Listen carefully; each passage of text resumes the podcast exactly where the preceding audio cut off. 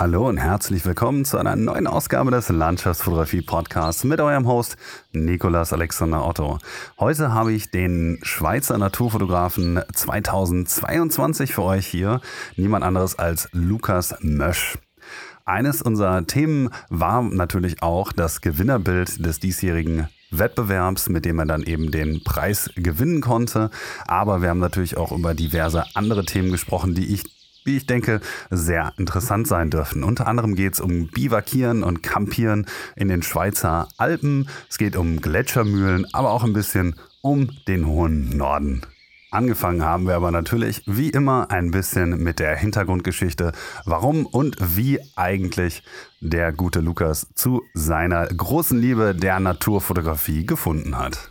Natürlich möchte ich euch auch dieses Mal ganz herzlich einladen, einmal kurz einen Blick in die Show Notes zu werfen.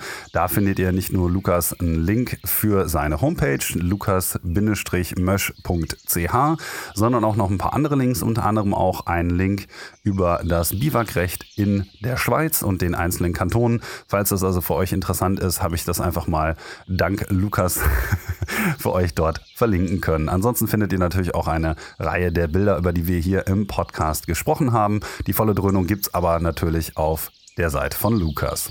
Was meine persönliche Planung angeht, ist leider noch nicht so viel fortgeschritten. Ich habe leider noch nicht alle Workshops für 2023 announcen können, schlicht und ergreifend, weil die jeweilige Agentur vielleicht hier oder da wegen der momentan etwas angespannten Lage bei der Planung etwas länger dauert, denn die meisten Hotels sind nicht ganz so einfach mit der Planung fürs nächste Jahr insoweit im Voraus, aber auch das wird sich gegebenenfalls dann gelöst haben in den nächsten Monaten. Aber ihr könnt ja trotzdem schon mal vorbeischauen. Auf jeden Fall habe ich für nächstes Jahr schon mal wieder Lofoten im Angebot und auch die Färöerinseln werden wieder besucht. Da fliege ich jetzt in zwei Wochen, nee, in zwei Tagen viel mehr. Dann auch mit den beiden Gruppen hin. Falls ihr also nächstes Jahr im März mit dabei sein wollt, könnt ihr da auf jeden Fall auch mal schauen. Ansonsten biete ich noch die Sächsische Schweiz dieses Jahr später an und ich glaube, da sind auch noch ein paar letzte Plätze vorhanden. Sonst hoffe ich, dass ich euch demnächst ein bisschen Neuigkeiten präsentieren kann. Falls ihr dahingehend informiert bleiben wollt, dann könnt ihr mich gerne einfach bei Instagram abonnieren. Ansonsten werde ich euch das bestimmt auch in der Intro-Sequenz des nächsten Podcasts bestimmt erzählen, ob sich da was getan hat.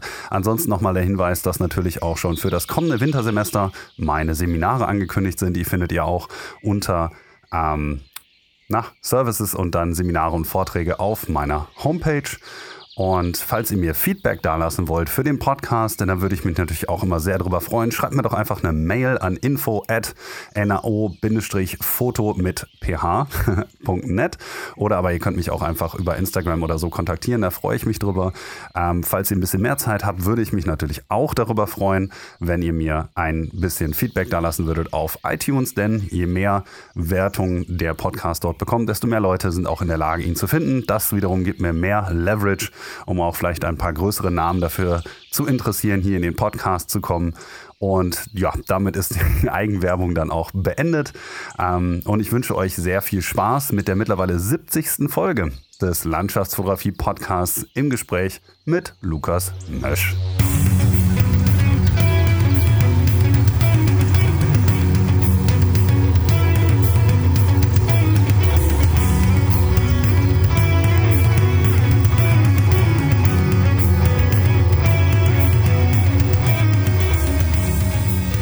Herzlich willkommen zu einer neuen Ausgabe des Landschaftsfotografie Podcasts. Wie bereits angekündigt, habe ich heute Lukas Mösch hier für euch. Hallo Lukas, herzlichen Dank, dass du da bist. Hallo Nikolaus, danke vielmals für die Einladung. Habe mich sehr gefreut auf heute. Ja, es gibt auch schon ein paar Stimmen aus meinem Kollegenkreis, der sich sehr darüber gefreut hat, dass ich dich heute hier in den Podcast geholt habe.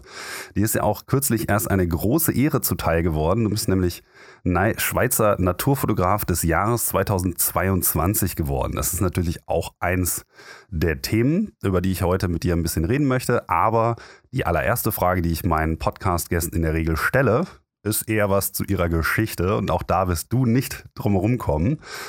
Kannst du mir vielleicht ein kleines bisschen dazu erzählen, wie du eigentlich zur Naturfotografie gekommen bist, wie so deine ersten Schritte in der Fotografie im Allgemeinen waren? Und dann gucken wir mal, wo uns das Ganze hinführt. Ja, klar, sehr, sehr gerne. Ähm, ja, angefangen hat alles äh, 2013. vor doch schon neun Jahren. Ähm, damals noch mit einem Teleskop habe ich so gestartet, weil mich die Sterne und äh, die Galaxie und die Milchstraße sehr fasziniert hat. Damals äh, natürlich noch nicht mit Auto unterwegs und auf den heimischen Garten limitiert hatte ich da ein relativ großes Teleskop, aber nichts Automatisches, musste auch alles selber suchen. Und ja, du kennst es in den Städten oder in den Ortschaften ist das Licht, die Lichtverschmutzung einfach so riesig. Ähm, deswegen bin ich dann bald auf etwas leichteres, auf eine Kamera umgestiegen und dann da voll hängen geblieben. Das Teleskop habe ich dann Monate später bereits verkauft und wieder Neues investiert in Equipment für die Fotografie. Und dann ging der Fokus für die Nachtfotografie etwas verloren und ja, so bin ich dann bei der Landschaftsfotografie hängen geblieben. Und über die Jahre sind dann Bereiche wie Makro- und Tierfotografie dazugekommen, äh, dann auch die Drohne. Und so hat sich es eigentlich immer weiterentwickelt, bis ich jetzt mich entschieden habe, diesen Sommer mich selbstständig zu machen mit der Fotografie. genau. Man muss aber dazu sagen, das ist vielleicht für die Hörer ganz interessant, weil zugegebenermaßen wusste ich das bis vor kurzem auch nicht, dass du ja erst 24 Jahre alt bist. Das heißt, bei dir hat das Ganze eigentlich schon mit 15 angefangen. Die meisten Leute, glaube ich, finden zur Natur oder allgemein zur Fotografie ja vielleicht immer etwas später, weil sich das natürlich auch immer so ein bisschen mit dem Geld als Schüler und so äh, etwas schwierig gestaltet. Jetzt hast du offensichtlich ganz gute Startbedingungen gehabt, hast das jetzt immerhin schon neun Jahre lang gemacht. Mich würde in dem Kontext natürlich interessieren, warum eigentlich gerade die Landschaftsfotografie, warum bist du dann eben nicht bei der Astrofotografie hängen geblieben? Ja, es war so die Frage, genau was du angesprochen hast, auch mit dem finanziellen Aspekt. Ähm, ich wollte erst in die Astrofotografie eintauchen, habe mich dann schlau gemacht, was es da braucht und du kennst es vielleicht, wenn du dich auch mal interessiert hast dafür, das ist dann schon nochmal eine ganz andere Welt als eine leichte APS-C-Spiegelreflex. und deswegen ist dann der Fokus einfach auf etwas Nachtfähiges äh, in einem kleinen Rahmen gefallen. Und ja, dann habe ich halt so probiert und mich selbst, ich habe nie einen Kurs oder einen Lehrgang oder sowas gemacht und dann einfach probiert. Und so kam dann die, die Liebe zur Natur war schon immer da und ja, mit der Kamera hat sich dann das äh, verfestigt. Deswegen bin ich dann da auch hängen geblieben. Ja, wir haben ja gerade in dem Vorgespräch schon mal kurz darüber geredet, dass du ja an der Schweizer Grenze wohnst. Das heißt, du hast natürlich auch, also in der Nähe von, ich glaube so Konstanz, Ecke Bodensee, korrigiere mich, wenn ich falsch liege. Ja, genau.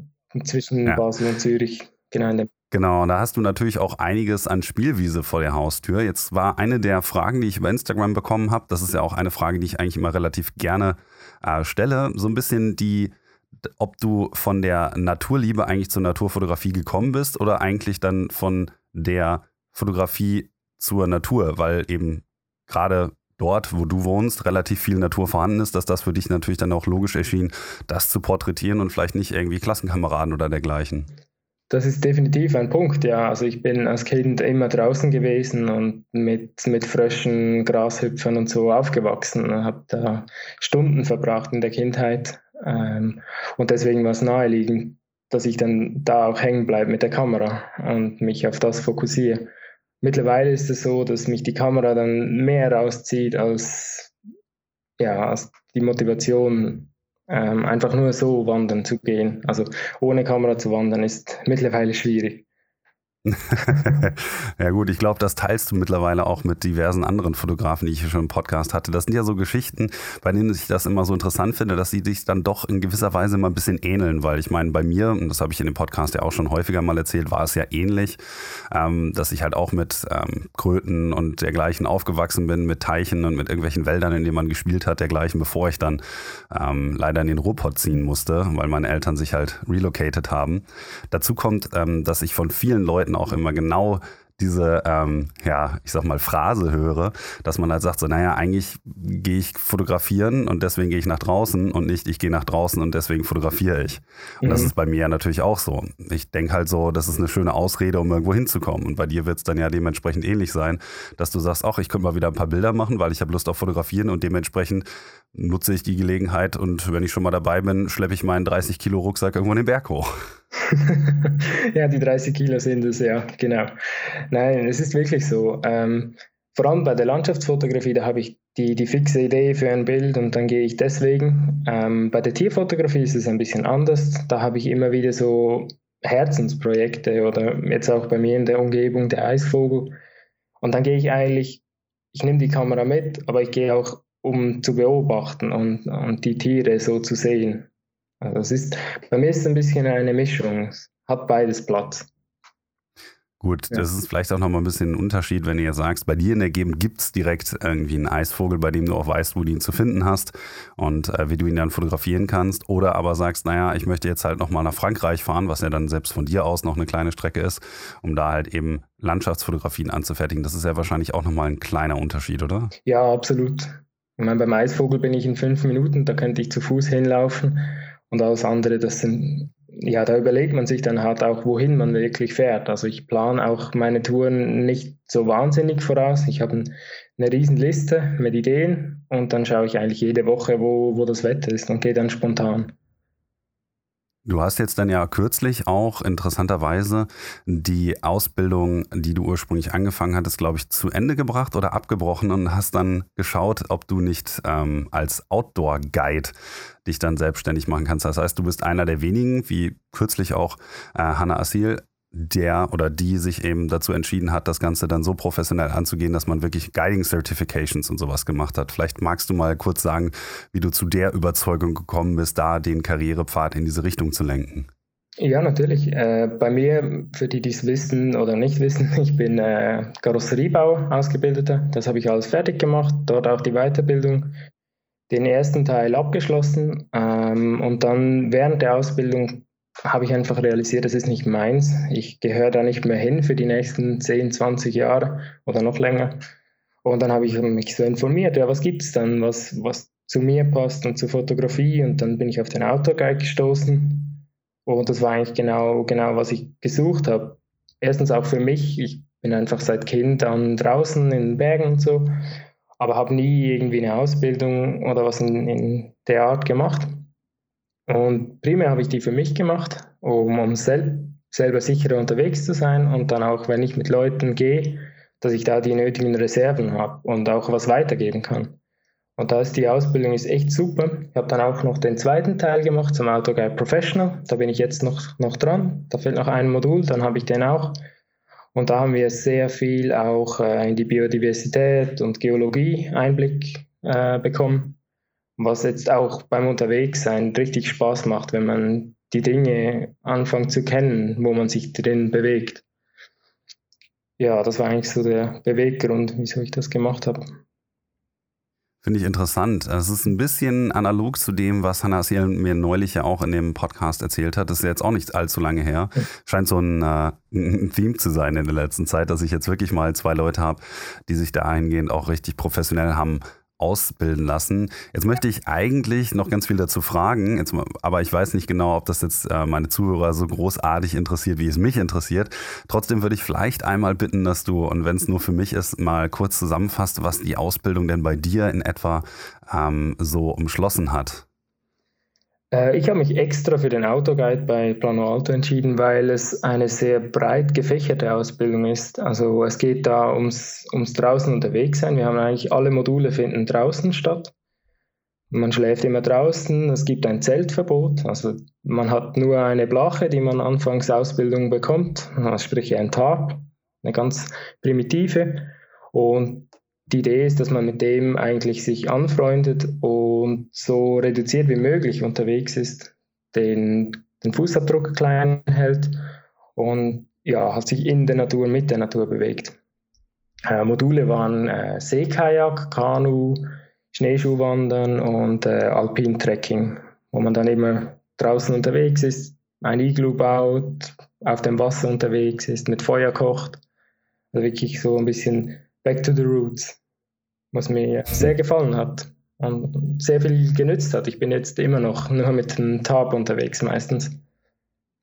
Ist eigentlich auch ganz interessant. Ich wollte jetzt eigentlich hätte ich da jetzt noch 20 Rückfragen, aber das machen wir dann vielleicht später. Aber eine Sache finden wir noch ein, und zwar das Schlafen unter einem Tarp ist etwas, was ich persönlich jetzt noch nicht gemacht habe. Aber ich war ja schon einige Male, wie ich vorweg auch schon mal erwähnt hatte, mit dem Philipp Lutz unterwegs und der hat das eine Zeit lang mal gemacht. Zum Beispiel, als wir 2017 in Japan die Yakushima-Traverse gelaufen sind.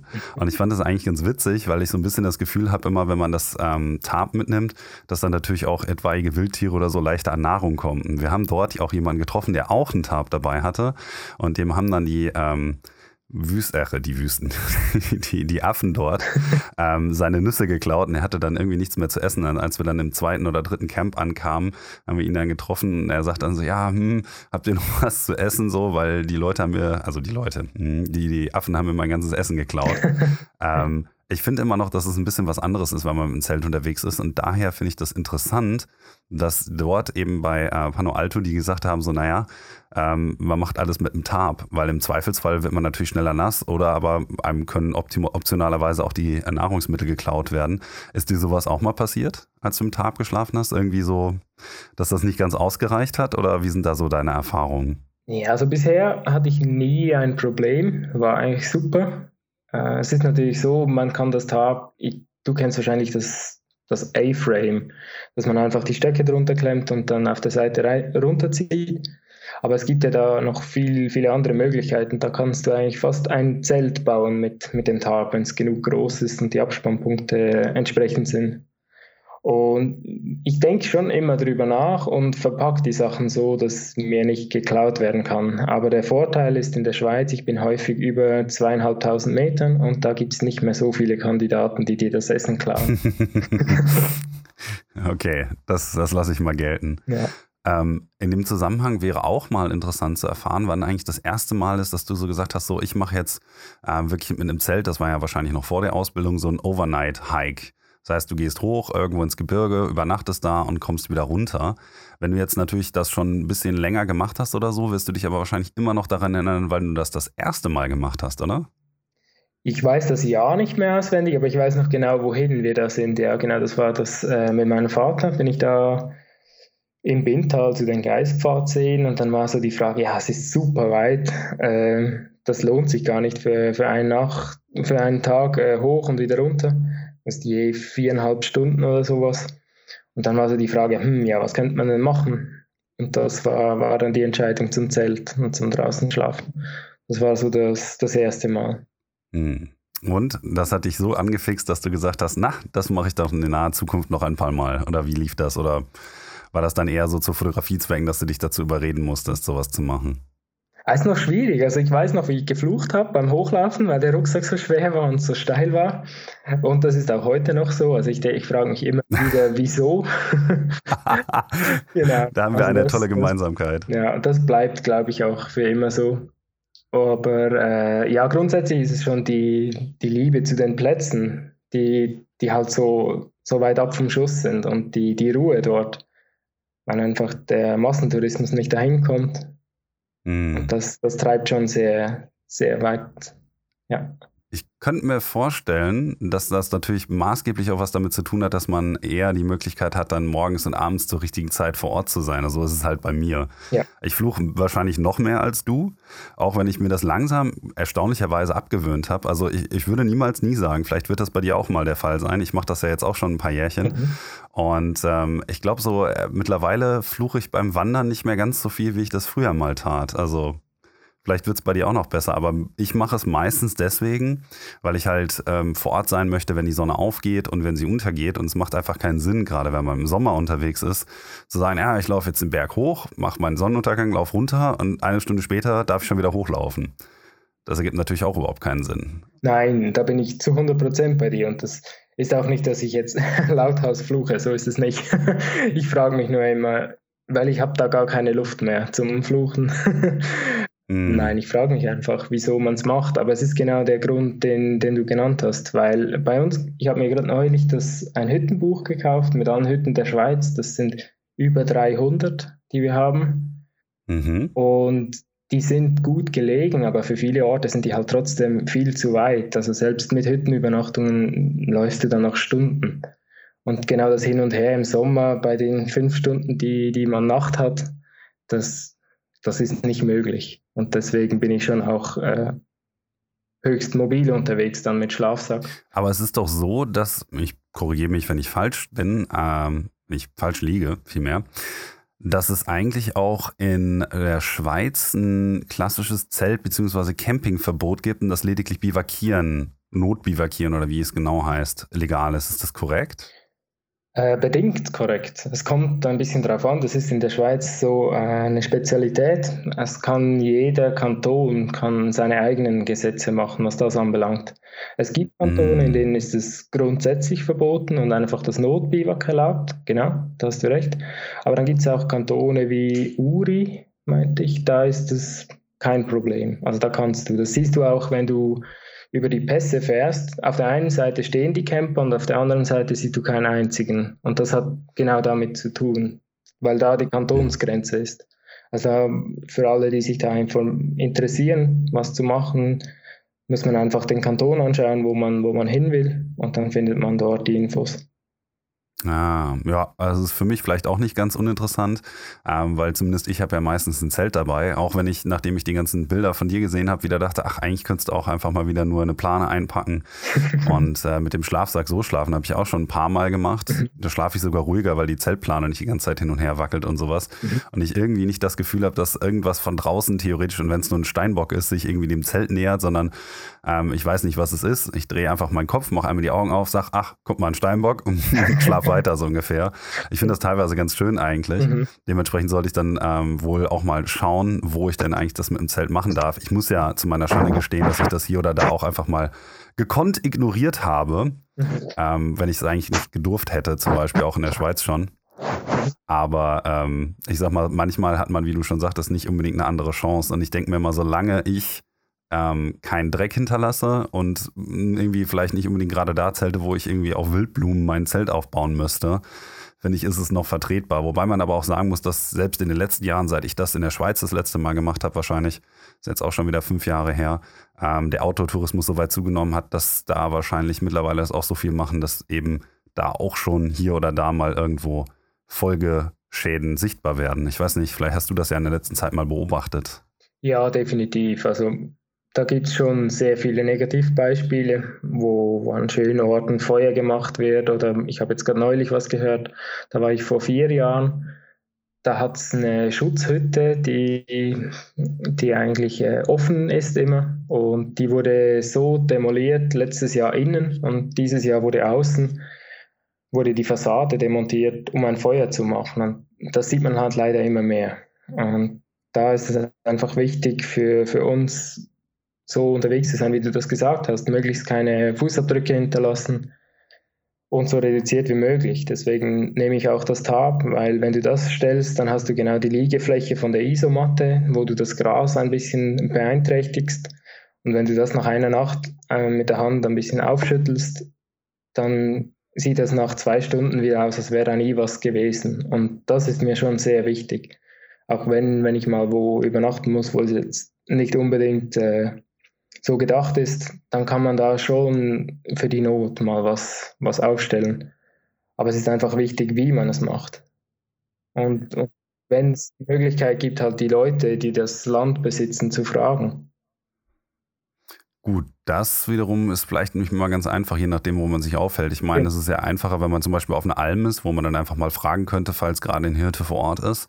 Aber ich glaube, in den meisten Bereichen, wo ich mich jetzt irgendwie rumgetrieben hätte oder so, gibt es halt auch gar nicht die Möglichkeit, für mich zumindest, ohne mein Know-how vor Ort, ähm, jetzt gerade in den Schweizer Hochalpen herauszufinden, wem jetzt genau dieser Berg gehört. Nein, das ist, das ist fast unmöglich. Äh, vor allem, das gehört dann ja auch meistens niemandem mehr. Aber bei uns gibt es auch vom SAC gibt's so eine so eine Liste, wo man bivakiert und wie und wo und was. Und das ist eigentlich schon so überall, oberhalb der Baumgrenze, je weiter hoch du gehst, da ist dann irgendwann Niemandsland.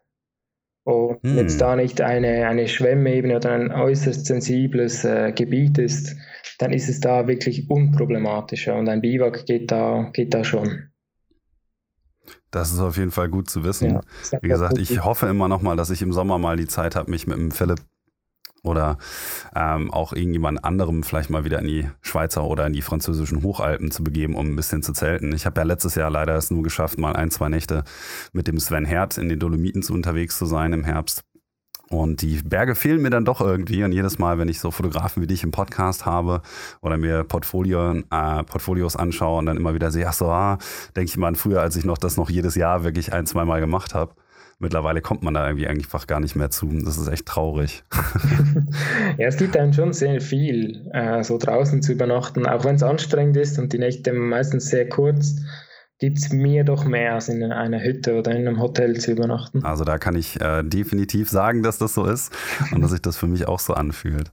Ähm, was mir übrigens in dem Kontext vielleicht auch aufgefallen ist, was ich sehr interessant finde, ist, ähm, mal abgesehen von einem Bild, über das wir auf jeden Fall noch reden müssen, nämlich das, mit dem du, äh, wie gesagt, Schweizer Naturfotograf des Jahres geworden bist, hast natürlich auch äh, in dem Kontext noch ein paar andere Bilder, die da prämiert wurden. Ist mir in deinem Portfolio doch aufgefallen, das ähm, mag auch daran liegen, dass ich selbst in den Schweizer Schweizalpen jetzt nur zwei, drei Mal unterwegs war, aber ich habe viele Motive gefunden, die ich nicht auf Anhieb zuordnen konnte. Also man natürlich ist hier oder da mal das Matterhorn zu sehen, aber beispielsweise das, wonach ich dich gestern fragte, ähm, dieses Motiv ähm, mit der schönen Moorlandschaft und dem Gebirge im Hintergrund oder so, da konnte ich nicht zuordnen, wo es ist. Und das finde ich eigentlich in meinem Portfolio ganz interessant, dass du eben nicht nur die bekanntesten Spots, also zum Beispiel ne, das übliche der Stelisee oder so oder dergleichen fotografierst, sondern eben auch Locations, die zumindest für mich jetzt erstmal auf den ersten Blick nicht allzu bekannt sind. Also ich habe auch immer noch irgendwie so den Aletsch oder so im Ultraweitwinkel, ähm, sieht man jetzt auch eher selten. Ähm, ist das für dich besonders wichtig, dann auch ein paar Motive im Portfolio zu haben, die vielleicht jemand anders nicht eben fotografiert hat? Oder liegt es einfach an der Natur, der Natur der Sache, dass diese Orte von dir vielleicht ein bisschen weiter weg sind? Oder ist das Kalkül? Wie schaut das aus? Ist das wie suchst du dir deine Motive in der Schweiz so aus? Na, wie gesagt, äh, die Liste ist lang, die bei mir liegt. äh, und das sind schon sehr viele Orte, die, von denen ich vielleicht ein, zwei Bilder gesehen habe oder noch gar keins. Und da sind noch sehr viele Ideen. Und das ist schon ein großes Ziel von mir, jetzt nicht nur die Klassiker zu, zu fotografieren, die jeder schon hat. Und wenn es ein Klassiker ist, dann versuche ich die auf eine neue Art und Weise einzufangen, wie man es noch nicht gesehen hat. Okay, dann noch die Frage dahingehend, wenn man jetzt irgendwie deine Location, wo du wohnst, mit in Betracht zieht, gibt dir das ja auch einen etwas anderen Einzugsbereich als vielleicht ein Fotograf, der jetzt irgendwie Natas oder wo so wohnt. Das heißt, du bist auch ein bisschen mehr in Anführungsstrichen in der Nordschweiz unterwegs. Es gibt dir natürlich auch ein bisschen einen Location-Vorteil dahingehend, dass es da eben Sachen gibt, die üblicherweise von den Leuten, die länger anreisen, nicht so häufig fotografiert werden. Ähm, bist du dann auch viel bei dir so unterwegs und hast schon da eine lange Liste auch, was die Sachen bei dir vor der Haustür angeht? Das ist sicher so. Ähm, man muss einfach wissen, die, ja, der Ort, wo ich wohne, ist relativ, also ich wohne ja wirklich am Nordrand der Schweiz und bis ich auf der Autobahn bin, vergeht schon eine halbe Stunde und für das ist, ja, ich habe eigentlich fast überall hin gleich lang. Es gibt so in der Innerschweiz ein paar Orte, wo ich in ein bis zwei Stunden hinkomme, aber in vier Stunden bin ich eigentlich wirklich überall in der Schweiz. Und von dem her ist es an einem Wochenende sehr gut machbar, dass ich auch mal ins Wallis fahre. Aber definitiv hast du da recht, dass in, auf der Nord Nordseite habe ich da schon ein paar mehr Orte, die ich auch häufiger dann besuche und das richtige Licht dann, dann abwarte. Da hast du ja, finde ich persönlich, einen kleinen kreativen Vorteil, was natürlich immer leicht ist, sich hin, dahin reißen zu lassen, Sachen zu fotografieren, die sich halt in Anführungsstrichen besser verkaufen oder aber bei den Leuten halt sehr, sehr gut ankommen, weil sie selbst irgendeine Art von Verbindung zu dem Ort haben. Und das finde ich halt an deinem Portfolio ähm, wirklich sehr erfrischend. Für mich, zumindest als Deutscher, ähm, ist das jetzt nicht so ersichtlich. Und äh, dass da irgendwas drin ist, wo ich sagen würde, ach, das habe ich ja schon tausendmal gesehen, deswegen nochmal Hut ab dafür. Herzlichen Dank, freut mich, wenn, wenn man das sieht. Aber wenn ich jetzt so drüber nachdenke, kommen wir natürlich trotzdem nicht drum herum, um den heißen Brei, um den ich jetzt schon zweimal herumgeredet habe. Und zwar hast du natürlich auch ein Bild ähm, vom Zermatt, vom Matterhorn. Und mit dem hast du halt eben den Schweizer Naturfotografen des Jahres 22 jetzt kürzlich erst gewonnen. Und das ist auch so eine Aufnahme, bei der ich halt auch zweimal erst hingucken musste. Ich dachte so, ah, warte mal, das ist doch das Matterhorn, oder? Ist es das Matterhorn? Ja, es ist das Matterhorn.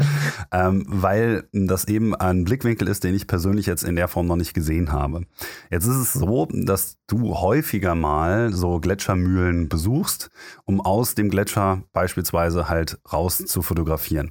Das ist natürlich jetzt im Jahr 2022 an sich nichts allzu Besonderes mehr. Ich hatte auch schon einige Gäste, die das auch in der Form gemacht haben. Aber man muss sagen, dass die Bilder bei dir immer noch ein kleines bisschen extra haben, wie zum Beispiel eben den Bergblick im Hintergrund oder halt Nordlichter darüber. Und ähm, du hast sogar einen ganzen Blogartikel dazu geschrieben, den ich mir durchgelesen habe. Fand ich sehr, sehr interessant. Wie kam es eigentlich dann, muss ich natürlich für die Leute, die ihn nicht gelesen haben, jetzt fragen, dazu, dass das so ein Bildsujet ist, was du so für dich entdeckt hast, dass du eine ganze Serie draus gemacht hast? Ja, die Liebe zu den Gletschern, die ist von, von Kindheit an, äh, ist die bei mir verankert. Äh, ich war viel im Wallis unterwegs, Skifahren immer in Saas-Fee und wenn du da ein bisschen ein Bild vor Augen hast, das sind ringsherum nur Gletscher und Viertausender. Und das hat mich schon immer fasziniert und dann habe ich ja um die 2010er Jahre habe ich die ersten Bilder von, von Gletscherhöhlen gesehen aus Island und dann war das für mich so, wow, okay, sowas gibt's. Und ja, zwei Sommer später habe ich dann am Aletsch die erste im Sommer gesehen und bin da auch rein, was im Nachhinein sehr blöd ist, ja, weil im Sommer ist das einfach viel zu gefährlich und das ist nicht zu empfehlen. Aber dennoch war der, der Eindruck, der da geblieben ist, der war so gigantisch und das hat mich nie mehr losgelassen.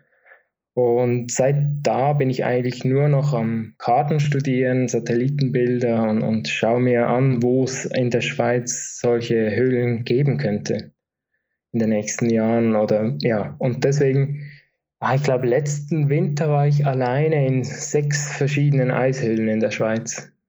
Plus dann noch die, diejenigen in Island. Von dem her, das ist einfach ein, ein Herzensprojekt geworden und ich versuche die so so gut wie es möglich ist zu porträtieren.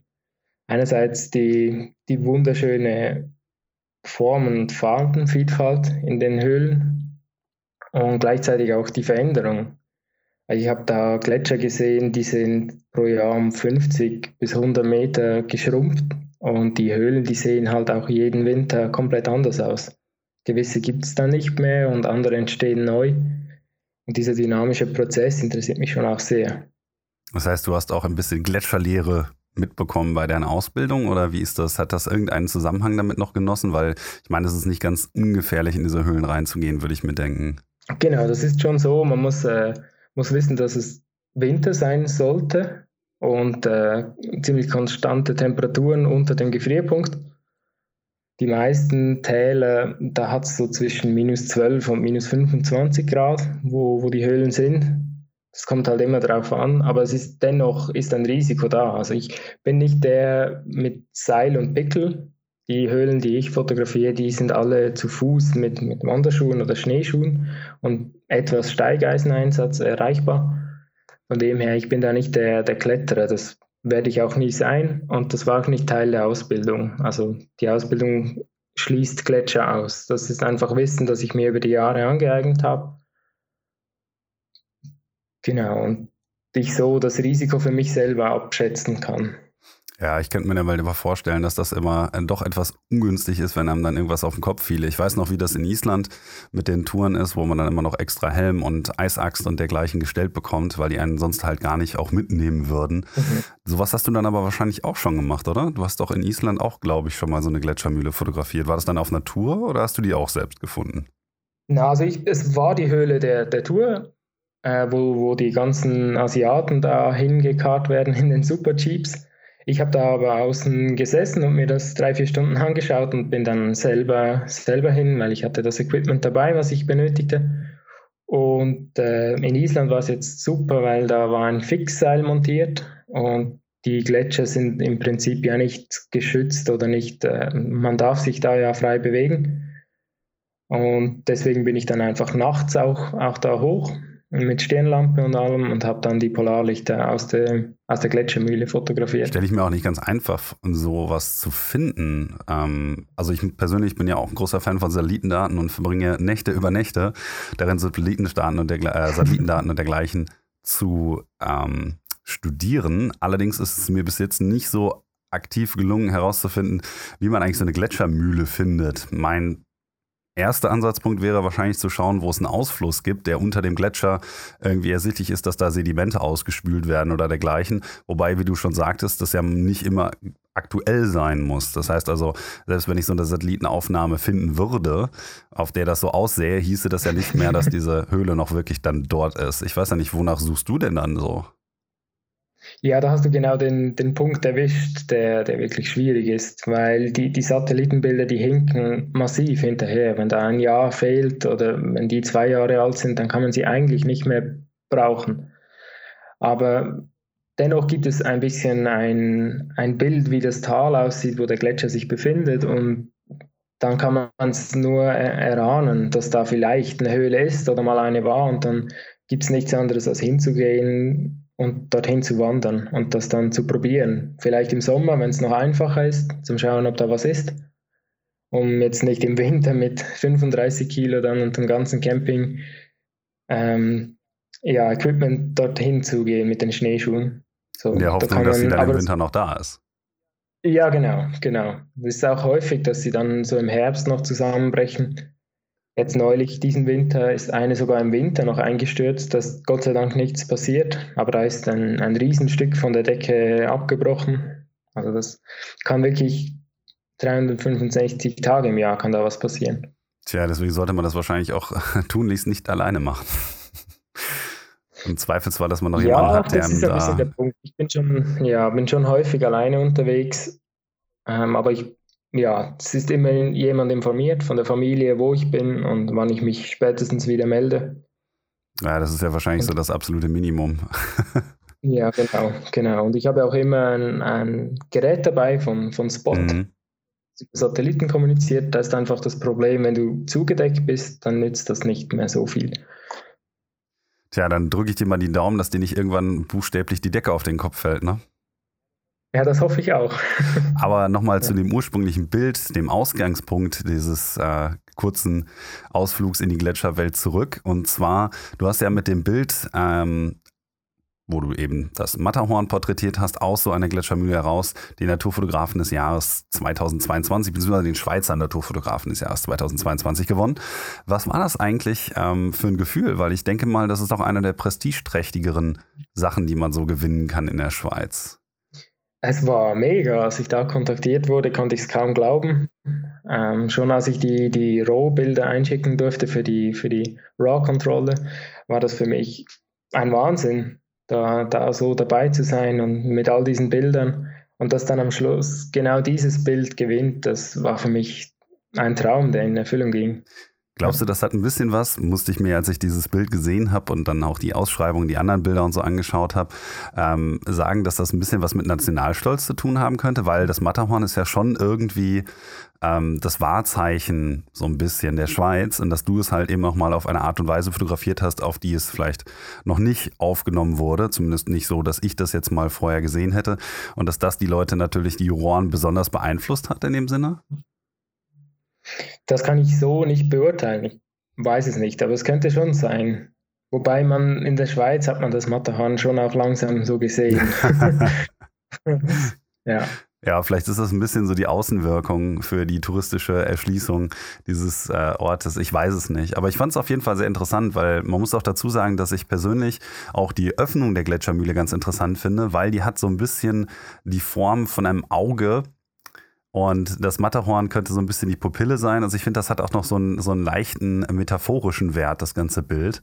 Ähm, das mag jetzt vielleicht mhm. jeder anders interpretieren. Ähm, ich packe das Bild natürlich, wenn Lukas es mir gibt, in die Shownotes, damit ihr es euch da anschauen könnt. Ansonsten ähm, seid ihr natürlich auch herzlich eingeladen, einfach mal auf lukas-mösch.ch vorbeizuschauen, ähm, um euch da selber ein Bild von zu machen. Aber ich muss auch sagen, dass die Komposition und insgesamt halt einfach der Bildausschnitt extrem gut gewählt ist. Und ich mag natürlich auch die Tatsache, dass es in der blauen Stunde aufgenommen ist, man noch so ein bisschen Erdschatten dahinter hat.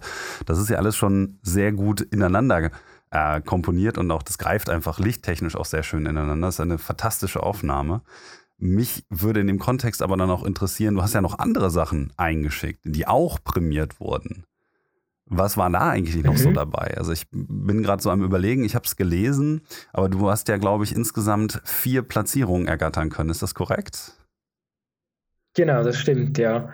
Sind äh, und nebst dem äh, Bild von Matterhorn sind noch zwei erste Plätze dabei. Einmal in der Kategorie Pflanzen und Pilze. Da hat ein, ein Bild von der Schachbrettblume, die in der Schweiz nur noch an einem Ort wächst, hat da gewonnen. Das ist eigentlich ein, ein super schönes Bild.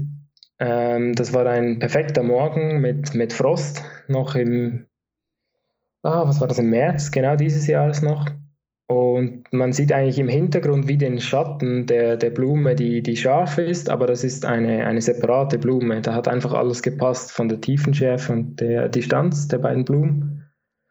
Ähm, sonst war noch ein erster Platz dabei bei der Kategorie andere Tiere. Da war ein, ist ein Springschwanz, der auf Schwimmeisen zu sehen ist. Ähm, das ist generell auch ein Projekt, das ich seit letztem Herbst verfolgt mit dem Schwimmeisen. Das ist ein ganz spezielles Phänomen, das sich glücklicherweise gleich hier bei mir vor der Haustüre findet. Und da habe ich einfach, hatte ich super großes Glück an diesem Morgen, dass da der Springschwanz noch drauf stand. Und das gibt eine spezielle Wirkung mit der Tiefenschärfe. Hm.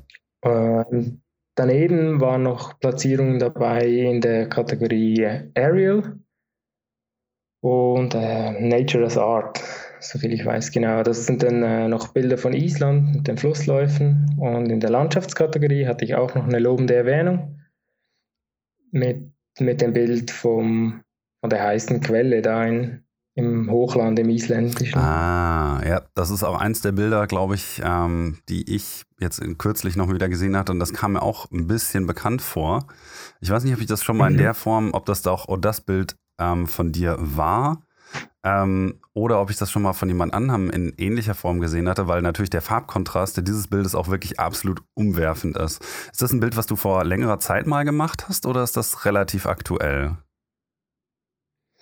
Das ist von letztem Sommer, als ich da in Island mhm. war. Ja. ja, ich glaube, das habe ich zu Zeiten damals auch schon gesehen. Das kam mir bekannt vor, als ich dein Portfolio wieder durchsucht habe und sagte, ah, warte mal, das hast du doch auch schon mal gesehen. also ich war jetzt 2020, glaube ich, das letzte Mal dort, ähm, auch im Sommer. Mhm. Allerdings war es uns nicht vergönnt, ähm, so passendes Licht zu haben weil natürlich mhm. der Farbkontrast einfach bei der Aufnahme so umwerfend ist zwischen dem ähm, blauen Wasser in der Quelle und dann halt dem Sonnenuntergang, dass ich durchaus verstehen kann, warum das auch noch einen Platz gekriegt hat.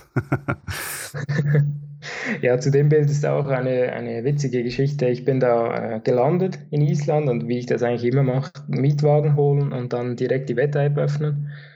Und ich hatte da, also ja, wenn ich für mich unterwegs bin in Island, dann habe ich eigentlich keine Unterkunft gebucht, außer jetzt beim, beim Vulkan. Da hatte ich vier Nächte, wo ich wusste, äh, wo ich bin. Und ja, dann habe ich das Wetter gesehen, so, ja, das könnte für die Location passen. Und dann bin ich ein paar was, Flaschen Wasser kaufen gegangen, etwas zu essen und dann bin ich direkt ins Hochland gefahren. Und das hat am Abend schon die, dieselbe Stimmung und das Bild, was, was jetzt da prämiert wurde, das war, war dann der Sonnenaufgang und die beiden Stimmungen waren praktisch identisch. Das war der erste Tag auf Island. Ja. Ein Riesengeschenk. Direkt mal abgesahnt, würde ich sagen. Also man muss auch dazu ja. sagen, dass das ja der Optimalfall ist. Für alle Leute, die jetzt die, das Areal nicht kennen, das ist ein ähm, kleines ja, Geothermalgebiet, so an der F35, ein bisschen weiter im Norden. Und das ist eigentlich gar nicht mal so spektakulär, würde ich jetzt persönlich sagen. Also ich bin ja auch schon mal da gewesen. Das ist jetzt so ein Spot, da würde ich jetzt ohne weiteres nicht nochmal sagen, dass es für mich persönlich sich lohnen würde, da hinzufahren. Wahrscheinlich warst du an einem relativ guten Zeitpunkt da, dass die Sonne halt auch genau über diesem Sujet ist, weil man sich da ja leider schon gar nicht mehr frei bewegen darf. Das ist mittlerweile genau, ja auch alles mit so Boardwalks ja. und so, wie das jetzt üblicherweise schon in einigen der Locations in Island mittlerweile eben ist, weil alle Leute offensichtlich keine Grenzen kennen und manchmal einfach irgendwie quer da über die Geothermalgebiete laufen. Und wenn es die Leute nicht machen, machen es die Schafe. Das habe ich auch schon einige Male gesehen. Die müssen sich ja, offensichtlich genau. nicht an die Wege halten. Aber es ist wirklich erstaunlich, weil ich war da, ich habe dann gesagt, so, ah, das ist echt stark, aber wenn man nicht sozusagen kompositorisch, wie du hier, diesen, diesen äh, fantastischen Farbkontrast hat oder so, finde ich, dass es ein Areal, in dem es sehr, sehr schwierig ist, gute Bilder zu machen. Deswegen nochmal Hut ab dafür, dass deine Planung vorweg auch so gut ähm, geklappt hat, dass sich das dann nachher so hat realisieren lassen. Ja, vielen Dank. Es ist schon so, die Geothermalgebiete sind generell sehr schwierig, weil die doch, doch so flach sind. Und es fehlt die, die Tiefe ja, von, den, von den Wegen aus, von den abgesperrten im Normalfall. Ja, da habe ich dann schon einige Leute gesehen, die dann auch einfach illegalerweise mit der Drohne rumgeflogen sind, um sich eine bessere Perspektive zu suchen und so. Ist vielleicht auch irgendwie nachvollziehbar. Auf der anderen Seite nicht so ganz nachvollziehbar, warum man dann nicht fliegen darf, weil da gibt es ja auch keine brütenden Vögel oder so. Ich glaube, das ist lediglich deswegen verboten, weil es halt anderen Leuten auf den Keks geht. Ja, also habe ich da auch immer so ein bisschen Verständnis für, wenn Leute das einfach vielleicht trotzdem machen, solange sie niemand anders stören. Ich meine, wenn es keinen wirklichen äh, Grund dafür gibt, jetzt irgendwie naturschutzbedingterweise nicht fliegen zu dürfen, dann habe ich, da rücke ich da auch meistens immer ein Auge zu. Aber das ist ja jetzt auch eine Aufnahme, die direkt von dem Boardwalk aus gemacht ist, wenn ich das richtig ja. sehe. Ja. Ähm, dementsprechend nochmal äh, ist wahrscheinlich das Beste, was man dort machen kann. Aber zugegebenermaßen bringt mich das noch zu einem anderen Thema. Und zwar ist es ja so, dass neben der Liebe für die Berge du natürlich auch in der Nordwelt relativ viel unterwegs gewesen bist. Und in deiner Bio stand ja auch so schön, dass eigentlich ein Trip in den hohen Norden dafür gesorgt hat, dass du dann irgendwann dachtest so, ah, ich glaube, das ist das Richtige für mich. Ähm, diese Liebe ist ja offensichtlich noch so ein bisschen geblieben. Wie hat sich das denn, ich glaube, die erste Reise war 2015, wenn ich das richtig gelesen habe. Ähm, wie hat sich das denn eigentlich entwickelt? Wie oft warst du schon da oben? Ich meine, das ist ja so ein Ziel, da sind viele Fotografen immer wieder mal gerne, aber ich finde es immer interessant, so von den einzelnen Leuten ihre Geschichte oder ihre Liebesgeschichte eben zu diesen Orten zu hören. Ja, 15 war das erste Mal. Ähm, da war ich auf den Lofoten im Winter und das war ja, war Magie pur. Wir hatten eine super Woche, war eine Fotoreise, geleitet von, von Raimund Hoffmann. Und er war auch so ein Auslöser, der mich da so fasziniert hat, wie, wie er einfach unterwegs ist und auch das Wetter liest und die, die Landschaften liest und genau weiß, wann wo was äh, passt vom Licht her. Und die Lofoten haben mich dann nicht mehr losgelassen. Da bin ich ein Jahr später, zwei Jahre später bin ich nochmal auf die Lofoten und dann 19 wieder. Also in Norwegen war ich jetzt mittlerweile schon, schon dreimal, zweimal geführt und das letzte Mal 2019 war ich dann alleine. Das war über Silvester, war auch super. zwei Wochen Sturm und, und zwei Tage schönes Licht, aber es war super. Es ist einfach der, der Charakter und das Wetter, die Rauheit, die, die es für mich ausmacht. Der, der komplette Kontrast zu dem, was wir hier in den Alpen vorfinden. Und, ja. ja, und in Island war ich dann auch äh, 15 im Herbst, durfte ich da eine Tour in den, an der Südküste machen. Und in Island war ich mittlerweile häufiger, da war ich jetzt schon fünf, fünfmal, ja, mit dem März dieses Jahres. Ja, ich glaube, dann warst du auch schon an so ein paar Orten. Du hast es sogar, wenn ich das richtig gesehen habe, an zwei, drei Orte geschafft, wo selbst ich noch nicht war. Okay. ja, also du bist äh, zum Beispiel den Langisjahr weitergelaufen, habe ich gesehen. Mhm. Das habe ich zum Beispiel noch nicht gemacht. Das ist ein Bild, ähm, was ich persönlich auch echt schön finde. Ähm, da bist du ja dann wahrscheinlich auch wirklich von dem Parkplatz am Westende des Sees komplett rübergelaufen, ne? Ja, das war eine super Tour. Da habe ich äh, eigentlich äh, das falsche Auto gehabt, um, um dorthin zu fahren und musste, musste so lange warten, bis die Flüsse äh, aufgrund des starken Regens äh, zurückgingen, die Pegelstände. Und dann bin ich genau von dem Parkplatz, den du angesprochen hast, auf dem Kamm da bis, bis Mitte See gelaufen und habe da übernachtet. Ja, das ist so eine Sache, das machen natürlich auch nicht immer die meisten, weil ich zugegebenermaßen das immer ganz schön finde, Bilder von dort eben zu sehen, also nicht nur von Langisfjord, sondern generell aus Island ähm, bei dem die Leute sich natürlich auch ein bisschen Mühe geben, eben Blickwinkel zu fotografieren, den man nicht so häufig gesehen hat. Und als ich zum Beispiel da war, gut, da war das Wetter jetzt auch nicht so unglaublich aufregend und ich war mit einem Kollegen von mir da, der jetzt auch vielleicht nicht so der Wanderaffinste ist, dementsprechend konnte ich das nicht machen. Ähm, Finde es aber immer wieder schön, genau solche Bilder zu sehen, weil die natürlich auch zeigen, was es noch eben abseits der Straße so zu erkunden gibt und das finde ich beim Langisjöre eigentlich gerade besonders schön, weil eben das Hochland an der Stelle besonders rau und besonders wild ist. Und ich denke mal, du hast dir den Spot ja auch schon ausgesucht, weil der auch irgendwie mit dir gesprochen hat, oder? Ja, ich habe die, die Ecke schon, schon länger im Auge und es war immer so die Frage, ja, wie komme ich denn da überhaupt hin, äh, dass ich da wandern kann? Weil das ist ja schon die, die erste Challenge, um, um da im isländischen Hochland unterwegs zu sein, an die, an die Orte zu kommen dass man dann überhaupt loslaufen kann. Und das war schon ein Ort, den, den ich unbedingt mal sehen wollte. Und das hat mich umgehauen. Nur schon der Wanderweg ist, ist ganz was anderes als das, was man kennt. Also man läuft da auf Moos und am liebsten würde man barfuß laufen, um nichts kaputt zu machen. Und das hat schon ja, ganz seinen eigenen Charakter dort. Ist es dann eigentlich so, dass du ähm, viel mehr oder weniger Zeit auch darin investierst, dich irgendwie fit zu halten, weil es ja doch schon für viele deiner Bilder eben lange Wege auf sich nehmen muss, so damit man da eben hinkommt. Also ob jetzt in der Schweiz oder in Island. Ist das irgendwas sozusagen, wo du auch wirklich aktiv nebenbei noch ein bisschen was rein investierst? Oder ist das wirklich so, dass du halt und deswegen dann auch die ganze Zeit fluchend da hochläufst, mehr oder weniger ohne Vorbereitung? Es ist so, dass ich eigentlich, äh, sonst spiele ich noch Badminton einmal die Woche und vorhin mit dem Job war ich einfach äh, acht Stunden am Tag auf den Füßen und habe da auch äh, Gewichte gehoben und durch die Arbeit einfach mich bewegt. Aber sonst jetzt extra noch trainieren für die Touren tue ich nicht in dem Sinn. Ich bin einfach sicher einmal in der Woche bin ich in den Bergen mit dem Rucksack und das reicht eigentlich ziemlich gut bisher komme da erst mit, mit 30 Kilo so wirklich an die Grenzen, wenn es dann über vier Stunden oder länger ist. Und jetzt diesen Sommer bin ich ja sehr viel schon unterwegs gewesen. Äh, in der einen Woche habe ich dreieinhalbtausend Höhenmeter zurückgelegt und das, das merke ich dann schon. Dann werde werd ich mit jeder Tour nochmal fitter. Andere Leute würden wahrscheinlich sagen, sie werden mit jeder Tour schwächer.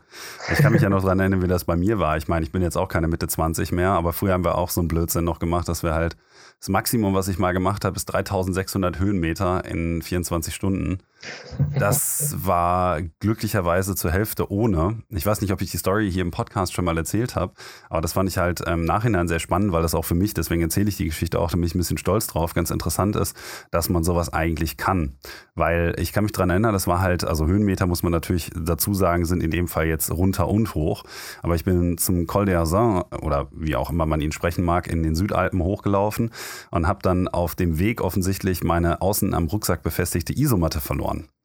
Also bin ich postwenden, nachdem ich oben angekommen war, die 800 Höhenmeter wieder runtergelaufen und habe die dann äh, versucht irgendwie am Weg zu finden. Bin wirklich bis zum Auto wieder zurück, weil ich dachte so, ja, hier oben wird es unter Null und das wird ein bisschen unangenehm. Dann habe aber den Rest meiner Klamotten schon mal oben gelassen bei meinem Kollegen. Und dann dachte ich so, okay, hast du nicht gefunden, was machst du jetzt? Musst du natürlich wieder hochlaufen weil wir ja im Prinzip alles oben hatten. Hab dann im Zelt auf meinem Rucksack geschlafen, den ich leergeräumt habe, damit ich ein bisschen Isolation nach unten hatte. Und dann sind wir am nächsten Morgen zum Fotografieren nochmal, ich glaube, 400 Höhenmeter oder so weiter hoch, haben die Zelte unten stehen lassen, sind dann wieder die 400 Meter weiter ähm, wieder runtergelaufen und dann nochmal die 800 Meter ähm, Höhenmeter wieder runter. Also insgesamt waren das dann irgendwie, ich glaube, 3000 600, 3800 Höhenmeter oder so, plus minus. Natürlich jetzt nicht nur hoch, aber damals dachte ich auch so, hm, äh, hätte ich nicht gedacht, dass ich sowas irgendwie kann. Ein Teil davon natürlich dann, wie gesagt, mit relativ damals noch äh, suboptimalem Equipment. Das heißt also, mittlerweile hat man natürlich auch irgendwie leichtere Sachen, irgendwie ein leichteres Zelt, ähm, leichteren Rucksack und äh, vielleicht auch nicht mehr ganz so viel unnötigen Krimskrams, den man dann später mitgenommen hat, weil man dachte, man braucht ihn, ihn dann aus Erfahrungswerten doch nie gebraucht hat. Aber solche Erfahrungen finde ich eigentlich immer ganz interessant. Und damals konnte ich das, dann bin ich am nächsten Tag im Prinzip in dem, binnen dieser 24 Stunden eigentlich noch schon wieder den nächsten Berg hochgelaufen. Weil wir das immer so gemacht haben, dass wir von einem Punkt zu einem anderen gefahren sind und dort halt eben einfach hoch, Fotos über Nacht machen, runter, nächster Spot, hoch, Fotos machen, runter und so weiter. Und das haben wir dann wirklich anderthalb Wochen oder so durchgezogen. Und ähm, gefühlt war ich am Ende nachher einfach, konnte ich kaum noch laufen, so gefühlt. Ich glaube, jetzt mit 34 könnte ich das gar nicht mehr. da hast du noch den Vorteil äh, der Jugend, glaube ich noch ein bisschen Vorsprung. ja, glaube ich. Aber deswegen fragte ich nochmal so nach der, nach der Fitness, ähm, weil ich glaube, dass das auch nicht immer ganz so einfach ist. Aber du hast wahrscheinlich mittlerweile auch schon so Equipment, wo du jetzt sagen würdest, so hey, ähm, das ist schon relativ optimiert, oder? Ja, schon. Also das ist auch der Grund, wieso das Tarp jetzt eigentlich immer mehr zum Einsatz kommt oder dann halt gar nichts. Ähm, das spart einfach jedes, jedes Gramm zählt dann am Schluss. Wobei ich mich dann immer erwischt sage, ja, okay, die Campingausrüstung ist so leicht mittlerweile, ja, komm, ich nehme noch ein Objektiv mehr mit, das Tele auch noch. Also da ist so ein bisschen, ja, ist eine Mischung. Wenn es da wirklich steil wird und lang, dann kann ich schon sehr reduziert auch gehen. Das ist, glaube ich, ganz praktisch. Wobei das Tele würde ich persönlich immer ganz äh, gerne mitnehmen. Einfach aufgrund der Tatsache, dass man ja doch nicht weiß, ob man nochmal irgendwo einen kleinen Ausschnitt am Berg am nächsten Morgen irgendwie fotografieren möchte, wo dann der eine Lichtstrahl, der durch die Wolken kommt, vielleicht doch hinfällt oder so. Dementsprechend würde ich mir da natürlich die Versatilität irgendwie nicht selbst wegnehmen wollen. Ja, absolut. Das ist immer sehr, so schwierig. Was, was lässt man daheim und, und was nimmt man mit? Ähm, aber das Tele ist schon auch eigentlich fester Bestandteil Was hast du denn dann eigentlich in nächster Zeit noch so geplant? Wir hatten ja im Vorgespräch schon mal kurz darüber geredet. Du bist ja jetzt zwei Monate immerhin demnächst mal wieder in Norwegen unterwegs. Was steht denn da so bei dir an?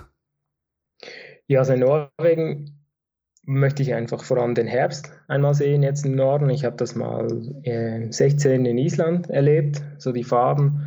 Aber in Norwegen habe ich es noch gar nicht erlebt. Ich habe Norwegen nur verschneit gesehen bisher. Und das war jetzt so, ich habe jetzt Zeit. Ähm, was mache ich? Und dann, dann war die, der Fall klar, ich gehe nach Norwegen.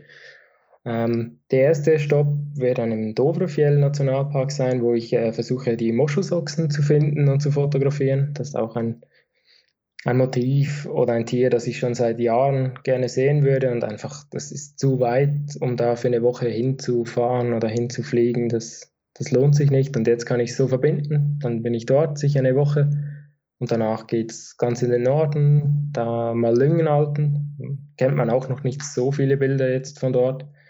Ich ziehe eigentlich mein Motto mit in den Norden und ich versuche auch da Neues zu machen, was man jetzt noch nicht so kennt. Klar, die Klassiker gehören dazu, aber ich versuche da schon immer Neues zu finden und ich glaube, da sind, sind wieder einige Sachen dabei, wenn das, wenn das aufgeht mit dem Wetter. Hm. Ich drücke dir auf jeden Fall die Daumen, dass das funktioniert. Wobei ich noch eine Anmerkung machen wollen würde, weil du sagst, du fängst im Dovrefjell ähm, an. Und zwar ist es so, ähm, dass man natürlich ein bisschen im Hinterkopf behalten muss, dass der, ich weiß nicht, wie hoch das Gebiet ist, aber ob der Herbst nicht sogar dann eher gegen Ende weiter runterkommt und man in den Lingenalpen anfangen sollte, weil das ist ja dann wahrscheinlich der nördlichste Bereich, in dem du anfängst. Ähm, das müsste man vielleicht noch mal kurz überlegen, ob das wirklich äh, die richtige Reihenfolge wäre. Ich weiß nicht, ob du dir da schon ähm, genaue Gedanken zugemacht hast.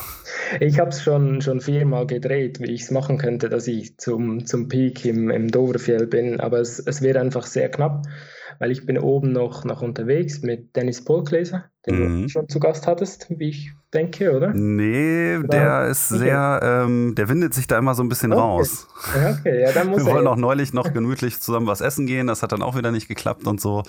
Ähm, ich weiß nicht, wir, wir schreiben immer mal wieder hin und her, aber ähm, bislang hat sich das irgendwie noch nicht so ganz ergeben. Ich weiß auch nicht. Okay. Ja, ja. Ja, ich hoffe, es, es klappt. Er ist wirklich auch ein sehr interessanter Fotograf. Nein, und ich bin ja mit ihm dann bis am 24. September noch unterwegs und ja, ich habe nicht Lust, quer durchs Land zu fahren ähm, in einem Tag. Und deswegen habe ich mich entschieden, ich nehme nehm die Farben so, wie sie dann sind in Dovrefjell und äh, mache so das Beste draus. Und wenn es reicht oder wenn es aufgeht, dann, dann fahre ich im, auf dem Nachhauseweg nochmal vorbei, wenn die Farben jetzt später kämen. Aber es ist immer so, so eine Sache. Ich sehe es in der Schweiz auch. Das variiert teilweise schon um, um Wochen. Und deswegen wollte ich jetzt nicht, äh, habe ich es jetzt so entschieden, dass ich erstmal dahin gehe, dass ich das dann habe und dass ich dann weiterziehen kann und nicht wieder in den, in den Süden fahren muss. Ja, dann drücke ich dir die Daumen, dass das soweit auf jeden Fall funktionieren wird. Vielleicht treffen wir uns ja sogar noch. Ich bin ja selbst auch dort. Ich bin ja noch dabei, mit ähm, Cody Duncan dort oben Workshops zu geben, also auf Senja und auf Lofoten. Vielleicht läuft man sich ja dann über den Weg. Ja, absolut. Das kann sehr gut sein, ja. Würde mich freuen. Eine letzte Frage, die ich obligatorischerweise meinen Podcast-Gästen immer noch stelle, da wirst auch nur nicht drumherum kommen, ist, wen man denn ganz gerne mal im Podcast hören wollen würde. Und jetzt hast du ja schon Dennis Pulkleser gesagt. Falls er das hier hören sollte, Dennis, ne, wann schaffen wir es denn mal? Und ähm, dich frage ich dementsprechend natürlich auch nochmal, gibt es noch irgendeinen Fotografen oder eine Fotografin, bei der du dich freuen würdest, wenn ich sie denn mal in den Podcast holen würde? Ja, interessant. Wir haben in der Schweiz sehr viele interessante Fotografen. Ähm, da, da wäre sicher Tobias Riese, den du kennst und wohl auch schon probiert hast, ihn zu, zu mm. Dann äh, Martin Magli ist auch ein, ein super Fotograf, den ich sehr empfehlen kann. Und er ist ein, ein super lieber Typ und macht richtig coole, gute, gute Arbeit, auch mit neuen Orten, die man noch nicht so kennt. Mhm. Ja. Wer auch, er ist jetzt nicht mehr so aktiv, aber Lars Stöcklin finde ich auch super. Der macht auch sehr schöne Sachen. Und äh, Marco Dünki kann ich dir auch noch sehr empfehlen. Er fotografiert mhm. noch nicht so lange, jetzt glaube ich seit drei, vier Jahren, aber er macht ja, also wirklich, der ist kometenhaft, wie er seine Bilder da gestaltet und wie schnell das bei ihm gegangen ist. Okay, ja, ich hatte ja damals zum Beispiel auch Kai Hornung schon im Podcast, obwohl der damals, glaube ich, auch erst ein, zwei Jahre oder so fotografiert hat. Ähm, von daher, da bin ich auf jeden Fall nicht abgeneigt. Den Namen habe ich noch nicht gehört, habe ich mir auch mal direkt aufgeschrieben. Interessiert mich ja auch mal zu schauen, wer so alles an, ähm, in Anführungsstrichen, Nachwuchstalenten oder jetzt Neuanfängern immer so in die Szene mit reinwächst. Mhm. Dementsprechend werde ich mir das auf jeden Fall mal angucken. Herzlichen Dank für deine Empfehlungen. Sehr gerne. Und ähm, auch vielen herzlichen Dank, dass du dir die Zeit genommen hast, hier mit uns im Workshop, äh, Workshop, mhm, im Podcast ein bisschen zu quatschen. Ja, ich bin schon mit dem Kopf offensichtlich auf den Ferroinseln. Ich weiß auch nicht. okay, ähm, und vor allen Dingen auch zu, zu so früher Stunde. Du bist ja wirklich ein Frühaufsteher. Das ist, glaube ich, der, der früheste Podcast, den ich bis jetzt aufgenommen habe. und ähm, nicht so früh. ja, für mich eigentlich auch nicht, aber heute schon. Wir haben nicht genug geschlafen. Ja. Aber gut, dann möchte ich mich hier nochmal ganz herzlich offiziell bei dir bedanken und ähm, hoffe mal, dass deine Tour in Norwegen ähm, alles ist, was du dir hoffst. Herzlichen Dank und ich drücke dir die Daumen für, für die Fähre, dass ihr da richtig tolles Licht habt und vielleicht sehen wir uns ja im Norden.